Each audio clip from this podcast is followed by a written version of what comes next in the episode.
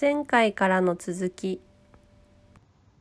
さっきのちょっと瞑想の話があの すごい面白くていやその内省するっていうのって、その自分の内側からじゃないですか、それと働くことがやっぱり重なってない時は必要なかったんじゃないかなと思って、ちょっとそれがですね。うん。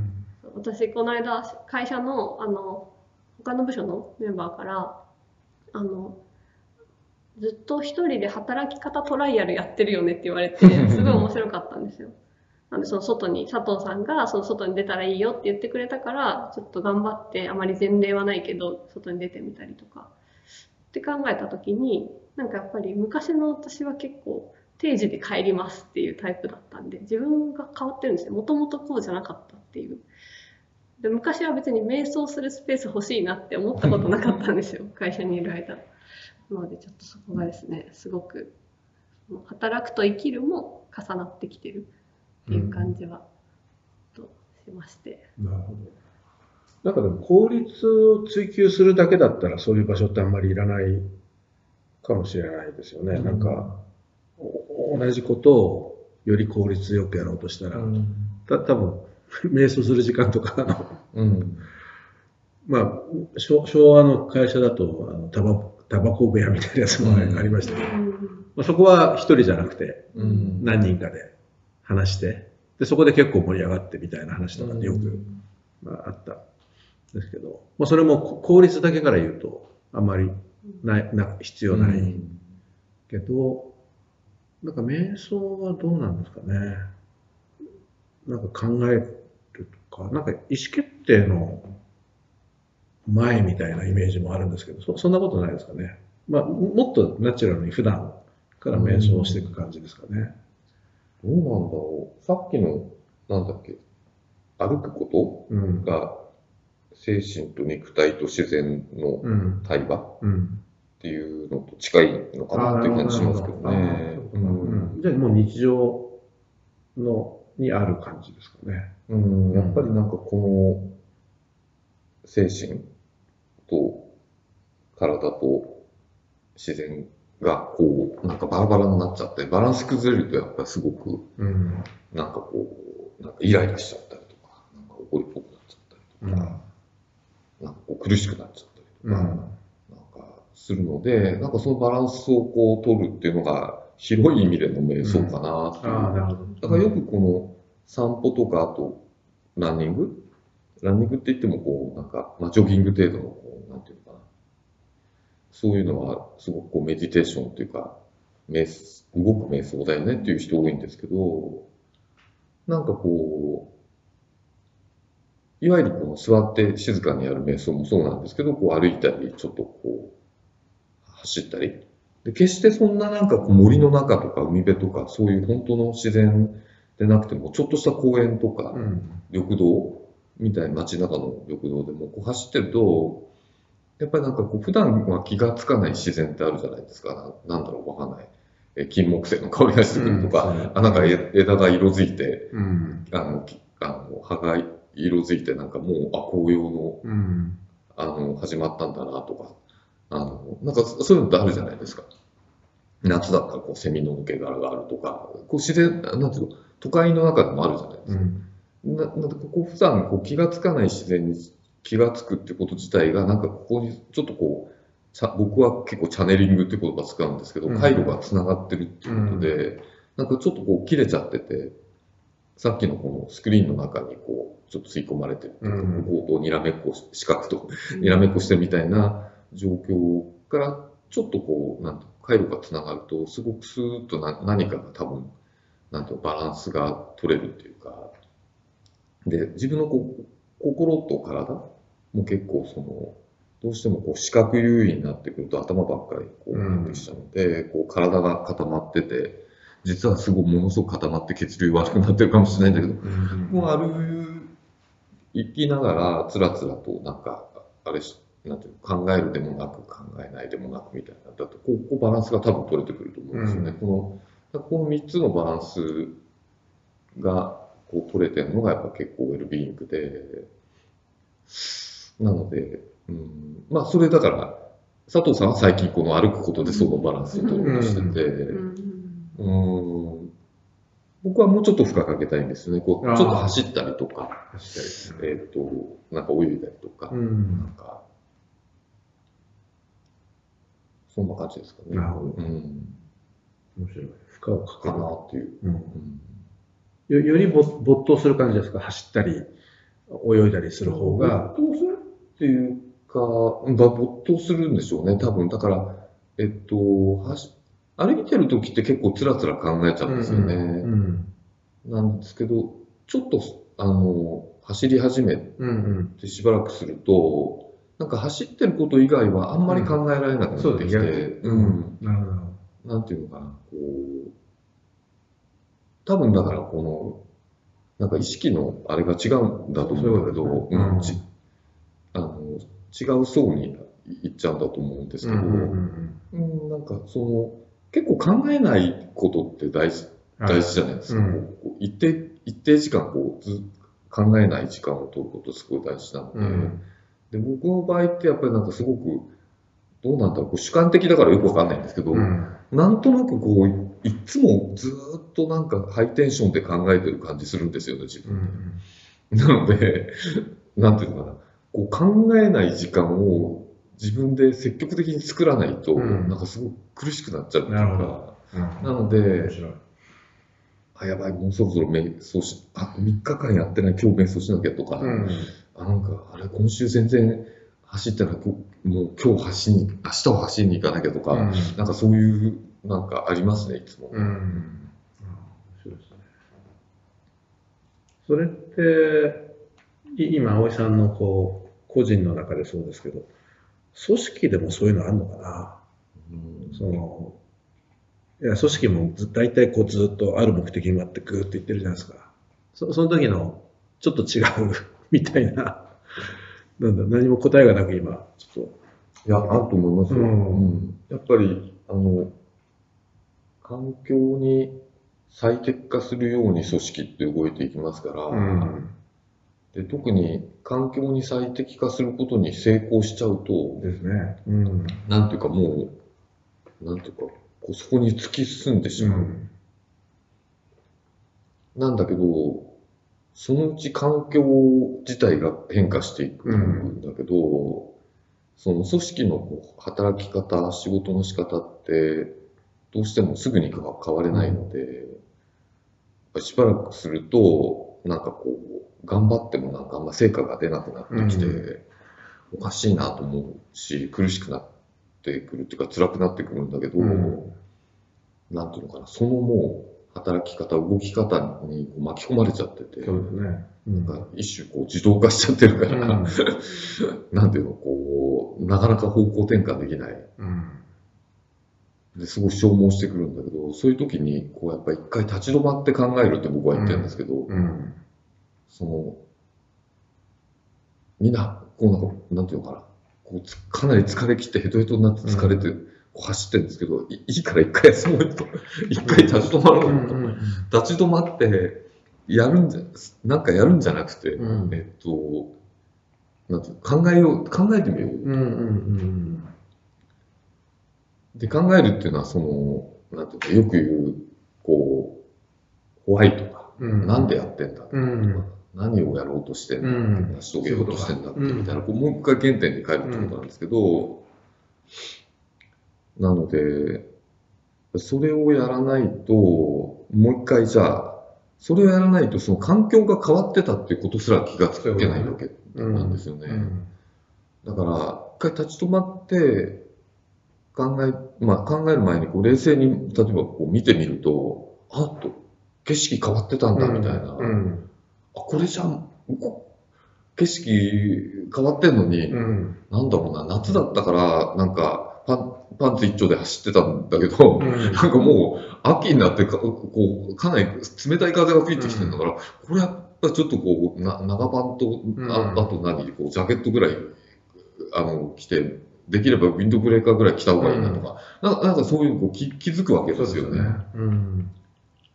でで、そうすると、じゃあ、この環境変わったから、じゃあこれにどうやってうんあのややったらこう成果が出るのか、うん価値が作れるのかみたいな、うん始まるんだけど、うん、なかなかやっぱそれができないんじゃないですかね、組織は。うんそういうことですね。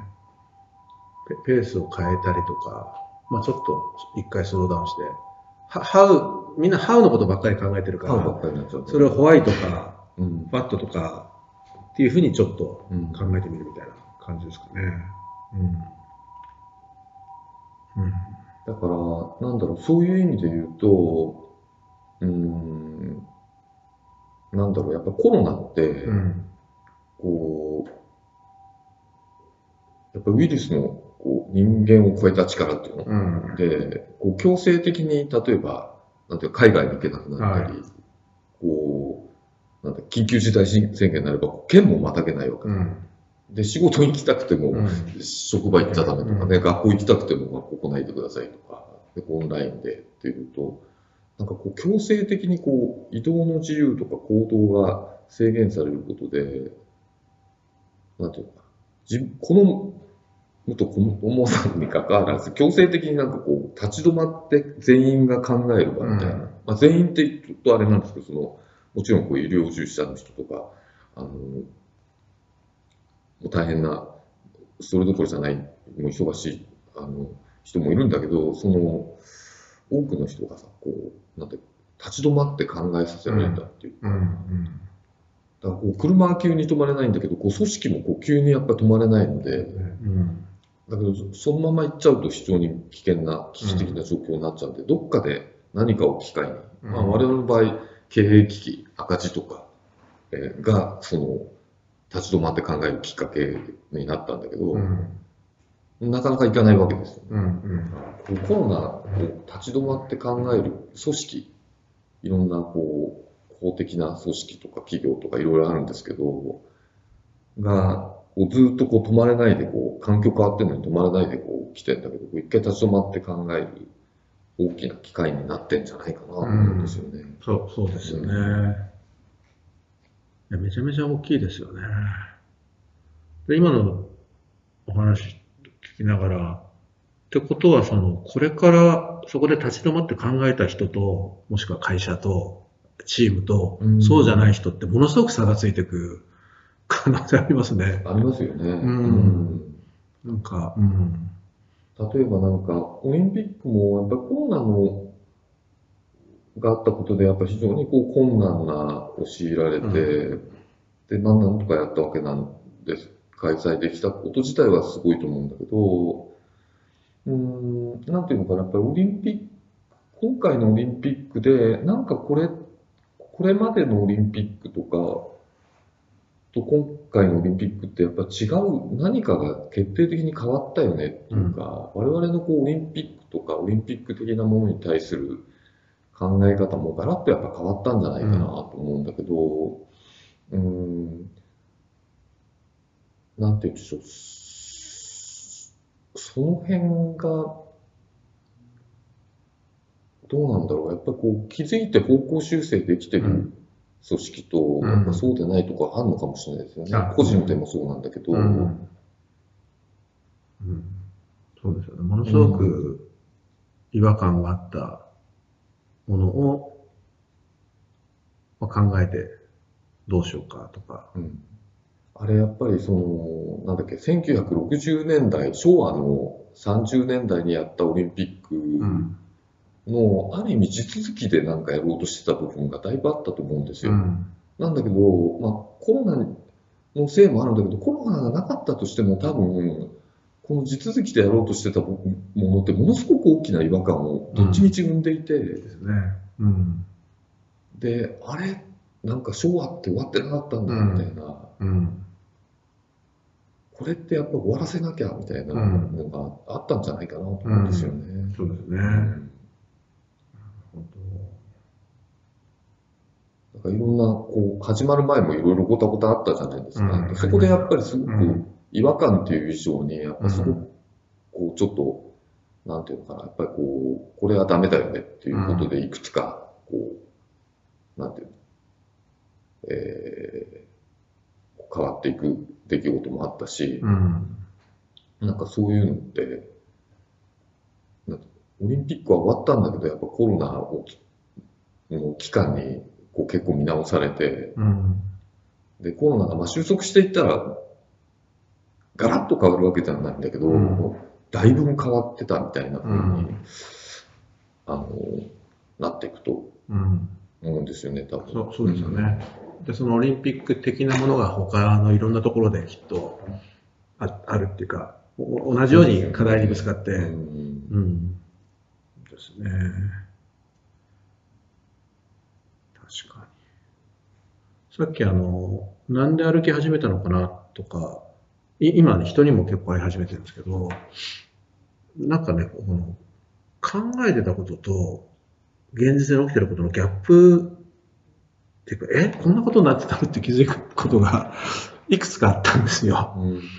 で、やばいなっていうのはありました。まあ、あの、お店が変わったりとか街が変わったっていうのもその一つだし、あと飲食店の人と話してて、え、そんなことになってんの？みたいな、自分の持ってた仮説と全然違うことが現場で起きてたりとか、そそれはあの、あの、行ってみて、いあの face to face で話して、あの、気気がついたこととかっていうのがあって、あの、ななんですか、だから、ややっぱりこの止まってる間に、えー自分の仮説と実際に起きてることのギャップみたいな、そそれはなんか青さんのやつは長期で見たときに気づくことと、うん。短短期的にも意外と、俺全然違うことを頭の中で想像してたみたいなことがあって、まあそれもなんかちょっとあの、そ外に出て人に会おうっていうか、そそういう、あの、なんか、モチベーションになってるなと思って今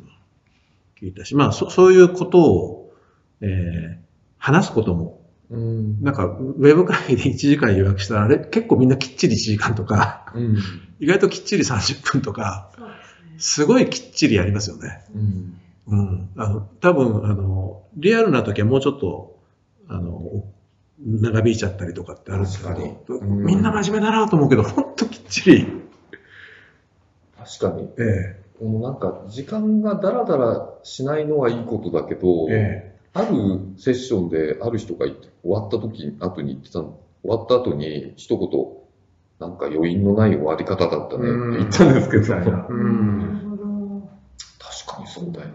うんこの終わり方は相当唐突で余韻がないよね。えなんかこう、なんかこう余韻を持ってやっぱ終わらせるもんだよねっていうのがあるんだけどさ、えうん。時間ですプツみたいな感じで、そうですね。すごくなんかね、うその人はその、すごいこう希望を持って次回につなぐ終わり方をすることで有名な人で、ん。ああ、なるほど。はい。で、みんなその終わりにすごくこう明るい気持ち、未来に向けて明るい気持ちになって終わるっていう、まあ、そういう終わり方をさせなかったと思うんですけど、あ、時間ですプツみたいになって、こう余韻の中にない終わり方だなって言って、そうなんですよね。悔しかったんだと思うんだよね。ああ結構、青井さんとか、まあ、リサーチのみんなとか、競争投資のみんなとか、まあこの会議室で話して、エレベーターまで行く、で戻ってくる、あお客さんだったりね、ゲストの人を送って、戻ってくるあたりの5分ぐらいの会話感みたいなやつはすごい、あれですか、なんとも言えない、そうですよね。あれは何ですかね。まあ、フォーマリティは全然ないから、お互いの疑問だったり、うん感想だったり。うんでもかなりの部分、その宿題というか、つつ次のこのや矢印っていうかね、この矢印がそこで見えてくるとか、ももしくはそのクエスチョンマークがそこで見えてくるとか、ええ。あれはやっぱり取り戻さないとなと。それはウェブ会議だと難しいですもんね。そうですね。まあ、ハイブリッドにしたいですよね。そうでえ。あの、ウェブ会議のいいとこすごい残したいんだけど、オンラインでもできないことはないと思うけど、はい。こういうのってやっぱ結構長年の積み重ねで、えこう何気にできてることなので、はい。オンラインだとそれをこうちゃんと意識し意識化してこう、ね、作っていかなきゃいけないから、少し時間かかるんでしょうね。そうですね。そこはそれで確かにスキルというか、うん。やり方の磨き方ありそうなうん。気はするけど、うん。うん。なんか、あの、誰、学生の時に、あの、なんだっけな、効率の追求は有効性の考察を排除するっていう言葉を誰かに教えてもらったんですよ。何何？こ効率の追求、うん。エフィシエンシーの方は。は有効性の考察を排除するっていううん言葉を、あの、そその頃の僕の大学の先生の誰かが言ったんですよ。うんで、誰か思い出せないのは本当に申し訳ないんですけど、うんそれ意外と僕の中では、あなるのほどね。残ってて、うん。はい。機械にな、機械になってしまうってことなんだろうね。っていう。マシーンになっちゃうっていうね。リサーチの仕事を始めて、あの、アナリストの仕事を始めた時に、エクセルのシートにもう入り込んじゃう人がいて、うん。でもその瞬間世の中が変わってるうん。のにもそこからこう抜け出てこれないみたいな、あれはきついなと思って、まあ、だったら本当よく知ってる人に聞けばいいじゃんみたいな、もうちょっと数字にはおらかになって、それで人の話をするようになって、あと人と話すとその結構妄想も出てくるっていうか、あのまあ自分の一人の妄想もありますけど、集団の妄想、なんか、なんか話してると、妄想が出てくるみたいな、ああいうやつをちょっと取り戻したい感じっていうんですか。本当ですよね。うんなんかやっぱ新しいうん。事業のアイデアとかってやっぱりまあ一種の妄想なんだけど、うん。それがさ、こう共感、何人かの間でこう共鳴して、うん。なんかみんなワクワクしてきてさ、うんこれすげえいけそうだな、みたいな。ええ。あの瞬ああいう瞬間ってすごいたまらないた瞬まらないです間ですよね。ええ。うん一人妄想では自分で秘訣してるような話とかもうん結構あるかもしれなくて。でも、あ、でも、うん、そうですね。うん。ポッドキャストもそうじゃないな、僕も。ポッドキャストがスタートしたってそうですよね。うん。本当に対話から生まれた産物だし、うんあとやっぱりこのポッドキャストも比較的なんでしょう沈黙とかも編集しないで公開してるんですけど 結構長いね。あの私たちの普段のあの対話もこういうペースじゃないですかやっぱ間があったりそれってオンラインだとやっぱりどうしてもこう沈黙がちょっと嫌われやすいというか、うん。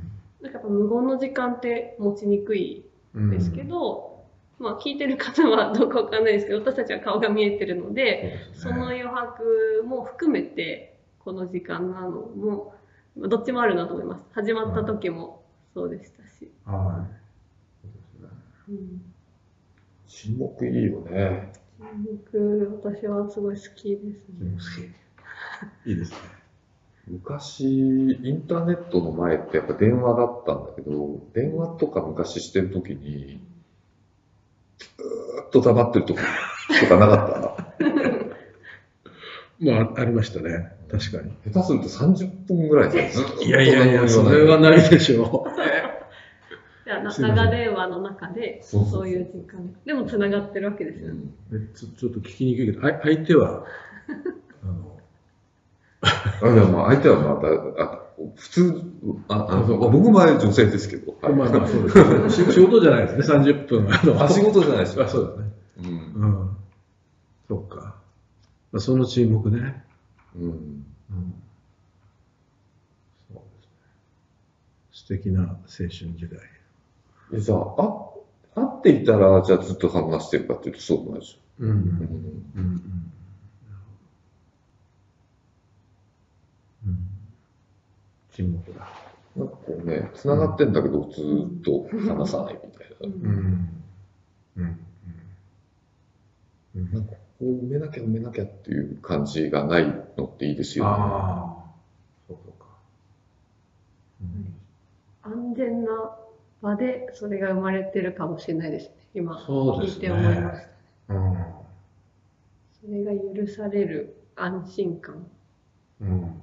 が。それは確かに信頼関係がないとできないと思うんですよ。沈黙30分は。効率をめ、効率と何の関係もないからじゃないですか。ああ、そういうことですかね。うんああ、効率と関係ないからか。うん。やっぱ仕事って効率っていうやっぱ大原則があるから、うん。あんまりそうも言ってられないっていう。うん。なるほど、面白い。うん、だけど、仕事でないコミュニケーションの時に、うん。もうなんかこう仕事の効率がにじみ出てきちゃって、全部隙間埋めないとうんつかないみたいなは感じになると、なんかこう全部が仕事で全部が、いはい。全場面で自分が機械みたいになってっちゃうとすごい苦しくなってっちゃうから。効率と無縁な、なんかこう、な黙って、なんか同じの方向を見てるとか、30分を見てるとかそういう風にしたくなる。素敵ですね。すごくロマンチックで。うん。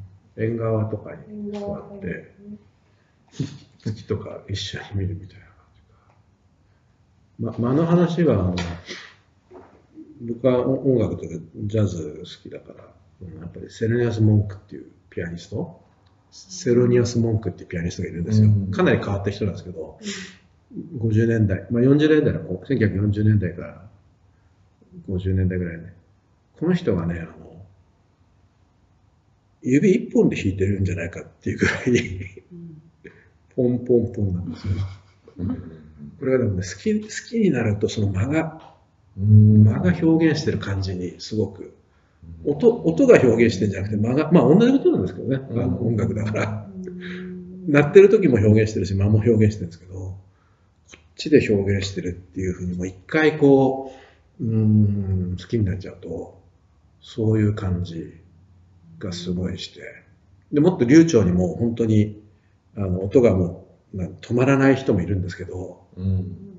どっちかっていうとこっちの方が、なんか表現力がすごい強いなと思うことがあって、自分の中ではその、やっぱりま、ま、ま間の大事さみたいな彼を聞くたびになんかそう思いますね。うん。ええ。特にソソロで弾いてるやつがあるんですけどね、ソロピアノで。佐藤さん初めて出会った頃確かに佐藤さん独特の間に慣れるまで私結構時間かかったのを思い出します。なんかやっぱりそのすぐに答えとか意見を出さなきゃみたいなのに慣れてたんだと思うんですけど、結構佐藤さん「はい」って言って黙っちゃったりするんですよ。はい それが今そうですね学んですね。いや、それは多分なんか考えてたんじゃないですかね。あんまり意識してたとは思わないですけど。うん。その会社の中のなんとなく多分不自無意識にこうペースみたいなのが染み込んでいて、うん。それが当時その社外の方とお仕事するようになってそういえばすごく新鮮だったのを思い出しました。ああ、ペースが。コミュニケーションのリズムとかうん。そういうのがうん。確かそう。どんどんそのいろんな方々と外の人と接点も増えてあもうこの辺あまり驚かなくもなったあ、ああ、んですけどいろんなパターン。うん。割と早い人が多いですかね。な気がします。うん。斉藤さんのさ最近でも間が時々ありますねある気。がする。じゃあ、それはかなり影響を受けてます。葵さんの間も沈黙か。結構ありますよね。佐藤さんでもやっぱりすごく落ち着いてるからうんゆっくりめですよね。ゆっくりね。聞く方は早いんですけどね。オーディブル2倍で聞けるってすごいですよ。いや、僕はもう、日本語は3倍ですね。日本語3倍で聞けるんで、英語でも2倍ぐらいで聞いて英語はるし。2倍ぐらいですね。どうやったら聞けるの多分流してるだけだと思いますけど、うん。だから後で本で読むこともあるわけすごいね。し、うん。それはどっちかというと我慢できないんですよ。う。うんん。なんで、あの、これも、方は早く聞かないと。まだわがままですよね。うんで話す方はゆっくり。ゆっくりしてるつもりないんですよ。ん。うんそういう意味で言うと。いや、おゆっくりっていうか、落ち着いてるからゆっくりめですよね。うん。あんまりそういうつもりないんですけど。僕もなんか、家族と話してるときはすごくゆっくりで、うん。で、うまく話せない。うん。で、で、なんか G1 とか行ってセッションとか出るとものすごい早い口で、ババババババって切り返すので、なんか家族が一回見て呆然としてて、あ、普段と違うから。うん。なんでこのこの人な、なんでこんな早くから喋れたのみたいな感じで、どうしたと、え、こんな早く喋れたのみたいな。うんそれを2倍速らない早くで聞いて反応できたのみたいな。そのコメントに葵さんは何と反応するんでしょうか？ご家族にそう言われたときに。いや、わかんない。えーって。面白いな。うんねモードがやっぱりいくつもああるんですりますね。うん。その、うん、時間ってやっぱり、そのシチュエーションとか相手とか、時代背景によってすごい変わるから、まあ話したかもしれない。クラシックとか本当に同じ楽曲でも、あのその第一楽章で20%ぐらい時間違うじゃないですか。結構調べたんですよ。あのそれやっぱり戦、例えば戦後すぐのあのフルート・ベングラーのベートーベンの5番と、それからカラヤンとうん。カルス・クライバーでうん。何秒違うの？みたいな、ちょっとアナリストっぽいでしょ？この、そうするとね、やっぱり20%ぐらい違ってきて、時代がこの、時代のスピードだと思うんですよね、それって。ちょっとゆっくりになったのと、まあ、軽やかな速いスピードが好好まれるとか、でも楽譜には全部、ここは速くとか、うん。ゆっくりとか、この速くとゆっくりの時間が違うんだと思うんですね。それな一応ルールはありますよね。あのなんかこのぐらいみたいな。うん。でもやっぱり解釈で変わってくるっていう、そそれ聞いて僕クラシック割と好きになったんですよ。うん。それまではなんかあのルール通り、額面通りやって何が面白いのかなと思ったんだけど、なるほど、こうやって違うんだっていう。だから、多分あのコロナ前、コロナの間、ここれからってなんかその時間の流れが変わってきたり、まあ、人によって変わったり、うん。いいろいろ変わるんじゃないかなっていう感じがします。僕はだから今、そのさっきの早口で喋ってる葵さんの、えー話を2倍速で聞くのがちょうどいいっていう、あの、そうせっかち感なんですけど、まあまあ違う時はもうちょっとゆっくり。で、それから聞き返すことあるんですよね。うん。なんか、時間の話になりましたね。うん。うん、では今回は今回はこの辺りで。